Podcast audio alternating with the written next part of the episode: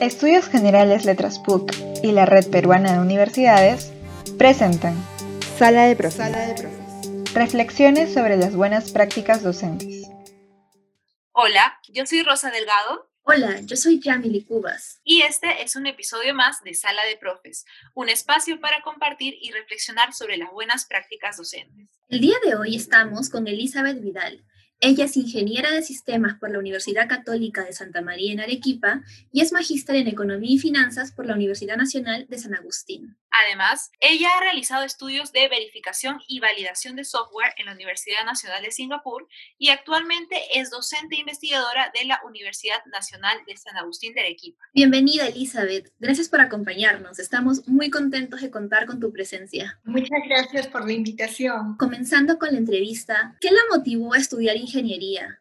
Sobre todo la ingeniería de sistemas que hace 20 años no era tan común en el país. Cuando estaba en el colegio, ya en primaria me gustaban mucho las, las matemáticas y me hacían divertidas. Y cuando pasé a secundaria, eh, por aquellas épocas, eh, mi papá me compró la colección de libros Baldor que, de pronto para los de mi generación los recuerdan bien. Me gustaba mucho porque traía en cada tema muchos ejercicios y para mí era un desafío el, el hecho de desarrollarlos y, y, no mirar la respuesta hasta el final, ¿no? que venían en la parte de, de atrás.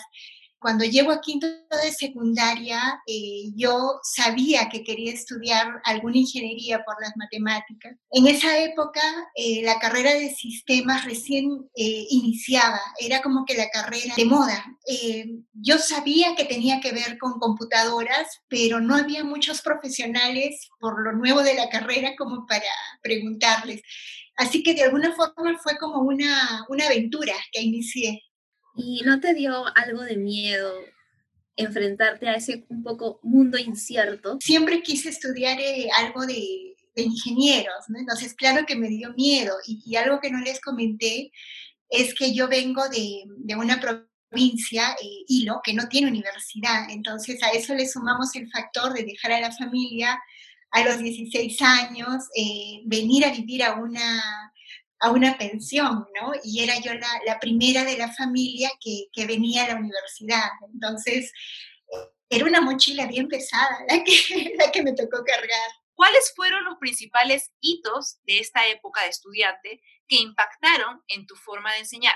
Realmente eh, yo tengo dos grandes hitos que a mí me, me marcan, y no solo eh, en lo que yo ahora enseño, sino como aprendizaje de vida, ¿no? El, el primero es, eh, uno vienes de una provincia eh, con un nivel del colegio obviamente mucho más, eh, no limitado, sino ves menos temas como que en los colegios grandes en, Arequipa. Entonces, yo venía de ser un primer puesto, ¿no? Muy buena en el colegio. Y en mi primer examen de matemáticas yo saco un 0,2. Entonces, el golpe fue muy fuerte para, para mí. Y más viniendo, viviendo sola, lo primero que dije es, esto no es para mí, he fracasado, me regreso. Ahí vino la primera lección, que es que un primo mío, mucho mayor, ingeniero de la uni, me contó que él pasó lo mismo, ¿no? Y me dijo, tú solo necesitas eh, pedir ayuda, ¿no? Eh, nivelarte. Entonces, la gran lección que, que, yo me llevo a mis 16 años son... Eh, no abandonar al primer obstáculo y pedir ayuda. Ese es el primero, lección de vida para mí. Y el segundo, que también a mí casi me lleva a dejar la carrera en primer año, es en un curso de carrera. Eh, nosotros hacemos programación de software, de sistemas, y me tocó un profesor que enseñaba dándole espalda a los estudiantes y solo escribía, escribía los algoritmos y, y no explicaba y era difícil y también no me fue bien en un curso de carrera. Entonces yo dije, si de esto se trata la carrera, porque realmente yo no tenía claro, no me imagino haciendo esto toda la vida. Pasan los años y yo ingreso a enseñar a la universidad y justo me toca enseñar el curso de, de, programación. Y yo tenía ese como que dolor, ¿no? De que no lo aprendí bien. Y entonces yo digo, voy a enseñar como me hubiera gustado que a mí me enseñen el curso de carrera, ¿no? Este curso de, de programación. Después de todas las experiencias que nos has comentado y ahora que eres docente, ¿Cuál es tu metodología de enseñanza para desarrollar esos temas con los que sufriste como estudiante? Por, por cosas de la, de la vida, ese, ese curso que tanto me dolió es el curso que yo enseño. Yo enseño programación ya 20 años. Hay muchos estudios que dicen que la mayor cantidad de deserción o abandono de la universidad se da en el primer año y generalmente son en estos cursos de, de carrera. Entonces, era uno, asegurarme que los jóvenes entendieran, o sea, no se trataba de cumplir el sílabo, sino de detenerme hasta que cada concepto quede claro. ¿Por qué? Porque cuando aprendemos programación, si no tenemos claro un concepto, no podemos pasar el siguiente porque todo se reutiliza. Entonces, eh, vi una forma de, hacerlo divertido. En este caso, yo enseño eh, en primer semestre eh, programación de juego. Es decir, cada concepto que, les enseño lo ligo a, a, que desarrollen un jueguito. Un ejemplo así súper, súper práctico. Y es más, aparece en las matemáticas. Algo simple para ellos que recuerdan bien es el plano cartesiano, el, el, el, XY. Y les digo, tenemos dos puntitos en el plano cartesiano. Imagínense que un puntito es Messi y un puntito es Ronaldo. Entonces, ¿cómo sé que Ronaldo le quitó la pelota a Messi? Y ahí empiezan, ¿no? Ah, porque el puntito está cerca. Ya, ¿y, cómo sé que está cerca? Entonces, ellos mismos van descubriendo la pregunta. Y, así, este, y, entonces se emocionan y empiezan a desarrollar más cosas, a aprender más. Eso por un lado, que es motivacional. Y por el otro, yo me aseguro de que ningún estudiante pase de temas sin que haya comprendido. Si eso significa que tengo que quedarme eh, minutos extras con uno o dos hasta que quede claro, eh, yo lo hago. Porque de verdad vale la pena el, el ver esa carita de que lo hice, ¿no? Y lo otro es que no se comparen con nadie, que cada estudiante tiene su propio ritmo de, de aprendizaje. ¿Por qué? Porque yo lo viví. ¿Estas dinámicas son algo que se te ocurrieron o te inspiraste en otras experiencias? Es algo que lo vi en la Universidad de Stanford eh, con el profesor Mehran Sahami, que él dicta el mismo curso, claro, obviamente grandes diferencias ahí, pero yo empecé a ver los videos, dije, vamos a ver cómo enseñan los mejores del mundo, ¿no? Y, me vi que están disponibles las, las clases en el, en el sistema abierto de Stanford. Y ahí encontré que él enseñaba programando un robotcito, ¿no? Y el robotcito cumplía misiones fue la inspiración que tomé del profesor eh, Mehran Sahami, pero le di este toque que necesita el, mi estudiante. Ya más adelante ellos ya le ponían, ya no eran dos puntitos. Ya realmente le ponían un Ronaldo, le ponían un Messi, si les gustaba, cuando con las chicas que tenía me ponían una Ana y una Elsa de Frozen y las dos se encontraban. Y, y eso era bonito porque personalizaban su, este, su, su ¿no? Entonces, eh, y es más, iban por más, ¿no? Y ahora, ¿cómo hago si le pongo música? Y e investigaban por su, por su cuenta. ¿Qué factores consideras que deban promoverse en los colegios para que el paso a la educación superior se desarrolle de forma más progresiva? Bien, hay un, un tema muy fuerte a nivel mundial que se llama el, el pensamiento computacional que no es otra cosa que traer conceptos de, de la computación eh, propios de la carrera de carreras de computación, llámese sistemas, software, informática, a, a, la educación. ¿Por qué? Porque te forma el pensamiento lógico. Eh, porque en programación nosotros trabajamos algoritmo. ¿Qué es un algoritmo? Una secuencia de pasos para resolver cualquier problema, ¿no? Primero, segundo, tercero, cuarto. Y luego llega un momento en que tú dices, pero si tengo esta restricción, ¿qué hago? ¿Voy por la izquierda, por la derecha? Y eso te, te forma, o sea, son cosas para la, para la vida probablemente. Y sería importante aprovechar los espacios de los cursos de, de programación, de cómputo, incluyendo estas iniciativas. Es más, en otros países eh, es política desde los ministerios de, educación, ¿no? Son currículas a nivel nacional que se han incluido, ¿no? En Estados Unidos, en Europa es más, en Europa, en Francia, eso se enseña desde el kindergarten. ¿Qué condiciones deberíamos tener según lo que tú consideras para que se dé este proyecto o este planteamiento, ¿no? que, son, que es justo el propósito de este espacio?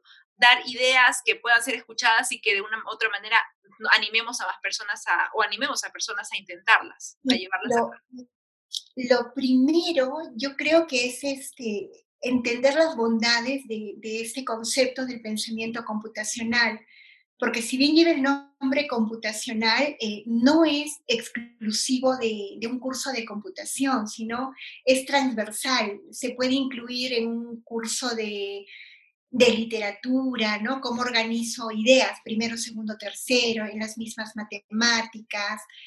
Y yo empezaría, uno, eh, dando a conocer estas bondades, dos, capacitando profesores, porque son ellos los que traerían a su clase, ni siquiera necesitas un curso, es meterlo en, alguna dinámica, ¿no? Para resolver algún problema. Eh, se puede incluir, ni siquiera a veces necesitas un equipo, eh, lo puedes hacer eh, jugando con los niños, por ejemplo, dándole que ellos sean el robot, con juegos, con cualquier material. Y, hay toda una serie de, de artículos que se llama el pensamiento computacional desconectado es decir, que no necesitas sentarte frente a una computadora, ¿no? Entonces, este, yo creo que hay potencial, ¿no? Es muy interesante todo lo que mencionas, Elizabeth. Y además de eh, las dinámicas que usas con tus estudiantes, ¿qué otras iniciativas has implementado para promover el desarrollo de, tus chiquis? La, otra iniciativa que, que también este, surge como, como parte de una experiencia eh, dura y dolorosa. En el 2004, sí, 2004, tuve la oportunidad de ser becaria de las Naciones Unidas en China, en un instituto de, investigación, en donde ahí ya se trabajaba el, todo el tema de, de investigación y redacción de artículos, ¿no? Para mí era una novedad. Eso se está viviendo hoy en día muy fuerte con lo, en las universidades con el tema de los vicerrectorados de investigación. O sea, es como que recién hemos empezado. Eh, yo lo vi eso eh, cuando estuve en China. Eh, estos doctores de todo el mundo se dedicaban a, leer y a generar nuevo conocimiento y viajaban a conferencias a, a presentar. A mí me toca hacer un trabajo orientado a desarrollo de currículas y leía mucho, pero tenía que escribir. Entonces yo voy donde mi supervisor con mi primer artículo. Nunca nadie me había hablado que era un artículo, que era una referencia, una cita. Y se imaginarán, era alemán, eh, lo que me dijo, ¿no? Entonces esas cuatro hojas que escribí eran una sola mancha roja por la cantidad de correcciones que, tuve, ¿no? Y, fue muy duro, o sea, yo lloré mucho por la vergüenza.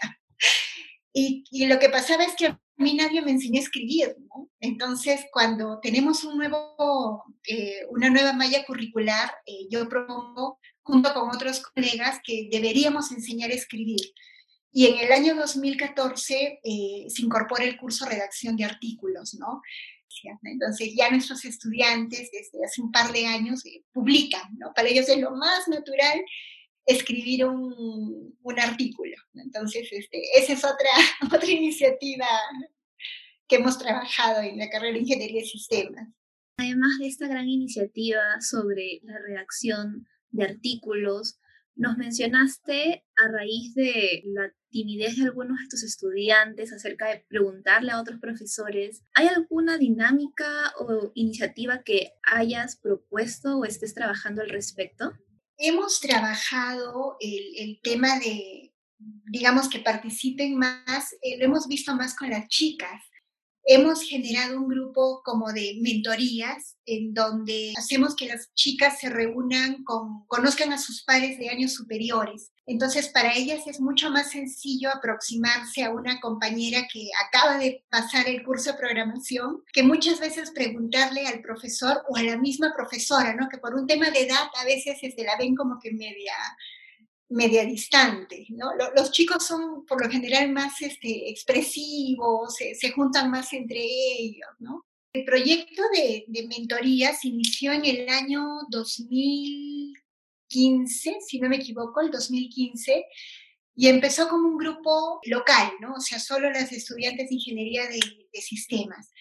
Luego, este grupo, a raíz de un evento que organizamos, se unió con las estudiantes de sistemas de la Universidad Católica. Y luego, este grupo empezó a ver afuera que habían grupos a nivel internacional de, chicas que programaban, ¿no? Por ejemplo, Django Girls, que es comunidad internacional, o, o P-Ladies por Python, Python Ladies, y ellas mismas han creado sus comunidades en Arequipa. Entonces, ahora ellas son las que dirigen grupos, crean eventos, invitan gente de industria o hacen talleres de, programación a, chicas de, colegios, ¿no? Un poco para mostrarles de qué trata la, la carrera, ¿no? Es más, este, inició en Arequipa eh, P-Ladies y ahora se ha convertido en un grupo mucho más grande, Entonces, eh, jovencitas de 18 a 20 años son unas líderes que, que están dirigiendo, ¿no? Todos, todos estos eh, eventos. ¿Cómo consideras o de qué manera consideras que la pandemia COVID ha transformado la dinámica de tus clases? Cuando inicia el, el tema de la, de la, pandemia, bueno, en ese semestre a mí me tocaba dictar justo el curso de, de redacción. Este curso no tiene exámenes, pero es un curso que la sufre muchísimo. Entonces, cada dos semanas van entregando, ¿no? Entonces, yo me sentaba con ellos y revisaba, igual con mi lapicero rojo, ¿no? Esta cita, esta referencia. Y a mí se me hacía un mundo, ¿cómo voy a revisar? Aprendiendo las técnicas de, eh, todo lo que he aprendido en mi, doctorado en educación, tomé parte del tema del aprendizaje activo, ¿no? Entonces, que el alumno aprende haciendo. Y el tema de tenerlos en, virtual en cada clase eh, jugó a mi favor en qué sentido? En que ahora ya no era solo yo eh, revisando, sino ellos compartían la pantalla. Entonces yo avanzaba un poquito, por ejemplo, el tema de abstract, de, resumen, y decía, a ver, ¿quién quiere mostrar su abstract? Y los jóvenes ahora se sentían más libres. Yo, profesora, y compartían pantalla. Y yo invitaba, ¿qué opinas de esta oración? ¿Qué opinas de esta oración? Y entonces eh, los mismos jóvenes iban revisando y, aportando. Eh, algo más que a mí me sirvió es el, aprendizaje centrado en el estudiante, en el sentido de avanzar un tema y con ayuda de la herramienta del, del Mentimeter les, les, decía, del 1 al 10, ¿cómo están en el abstract? Y me ponían 5 o 6. Ya, les decía, no importa. Hoy día les vuelvo a repasar, ¿no? O sea, yo quiero que aprendan, no, no cumplir el, el, sílabo, ya nos las arreglamos después, ¿cómo hacemos? Entonces, este, todo eso me lo ha dado el, el doctorado, ¿no? Los momentos de la clase, el cómo ir evaluando el proceso más que el producto, entonces, ha sido un complemento importantísimo en mi, en mi carrera, mi doctorado en, en educación. La docencia y mucho más en pandemia es una oportunidad de aprendizaje constante y a través de tu experiencia creo que no solo nos has compartido tus aprendizajes, sino también tu espíritu, tu apasionamiento por la enseñanza y también por la ingeniería. De esta manera hemos concluido la entrevista y ahora damos paso a nuestra primera sección, la cual es... Recuerdos de profe. Recuerdos de profe. En esa sección deseamos conocer qué profesor o profesora ha marcado más en la formación de nuestro entrevistado. Yo no tuve profesoras en la carrera, todos eran varones, eh, pero uno de los profesores que a mí me marca es el ingeniero César Baluarte, hoy es colega colega mío y, siempre va a ser el ingeniero Baluarte para mí. ¿Por qué? Porque eh, él me enseña eh, un curso llamado Análisis de Sistemas, donde era la primera vez que yo enlazaba, ya dejé de ver cursos de programación, y me hablaba de la empresa. Entonces me, me dio una visión fresca de lo que yo podría ser como, como ingeniero. Y segundo, era el ingeniero más exigente el que nunca te postergaba nada. Era o, ese día, no importa lo que pase, ese día se entrega el, el trabajo. Continuando con las secciones, la segunda de ellas es... De profe a profe. Recomendaciones entre colegas. En esta sección le preguntamos a nuestra invitada qué recomendación le podría brindar a sus colegas docentes en base a su experiencia. Yo creo una es eh, tomarse el tiempo de, conocer al estudiante, porque a veces detrás de un joven que no rinde hay todo un mundo, ¿no? Y, me ha tocado ver a veces problemas económicos, problemas, eh, enfermedades en, casa, y a veces el sentarte y estar ahí eh, puede hacer la, diferencia, ¿no? El que alguien te escuche o, crea en ti hace que ese estudiante después eh, dé ese pasito adicional y te, y te sorprenda. El segundo, el segundo consejo para el tema de la pandemia que a mí me tocó vivir, a veces uno viene con, con una expectativa de, de, tareas que le va a dejar el estudiante, pero me ha tocado ver realidades de, de clases hechas desde el celular. Eh, nosotros somos Universidad Nacional, tenemos una, una realidad eh, muy marcada en el 90% de nuestros estudiantes. Entonces yo no podía dejarles cosas como que para que escriban, porque era muy complicado, porque a mí me veían desde el celular. Entonces, al hacer ese análisis, hizo que yo replanteara muchos de los trabajos que yo había puesto, ¿no? Esas dinámicas que yo hacía en, en vivo. Finalmente, la última sección del podcast es... ¿Qué de nuevo, profe? ¿Qué de nuevo, profe? En esta sección les pedimos a nuestra entrevistada que nos cuente qué proyectos está realizando y o qué proyectos está por realizar. Bien, eh, yo soy, además de, la cátedra que, tengo, eh, yo soy docente investigadora en mi universidad y actualmente soy investigadora principal del, proyecto de uso de realidad virtual para la mejora en el motor cognitivo y motor grueso y fino de niños con encefalopatía epiléptica que son niñitos que, tienen un tipo de, de, discapacidad, ¿no? Estamos trabajando de la mano con la Clínica San Juan de Dios eh, para desarrollar un sistema que complemente las terapias de estos pequeñitos para que puedan ser uno un poco más motivantes, para que no, no se cansen tanto. Y segundo, para tener una medición exacta de los movimientos con, con diferentes equipos.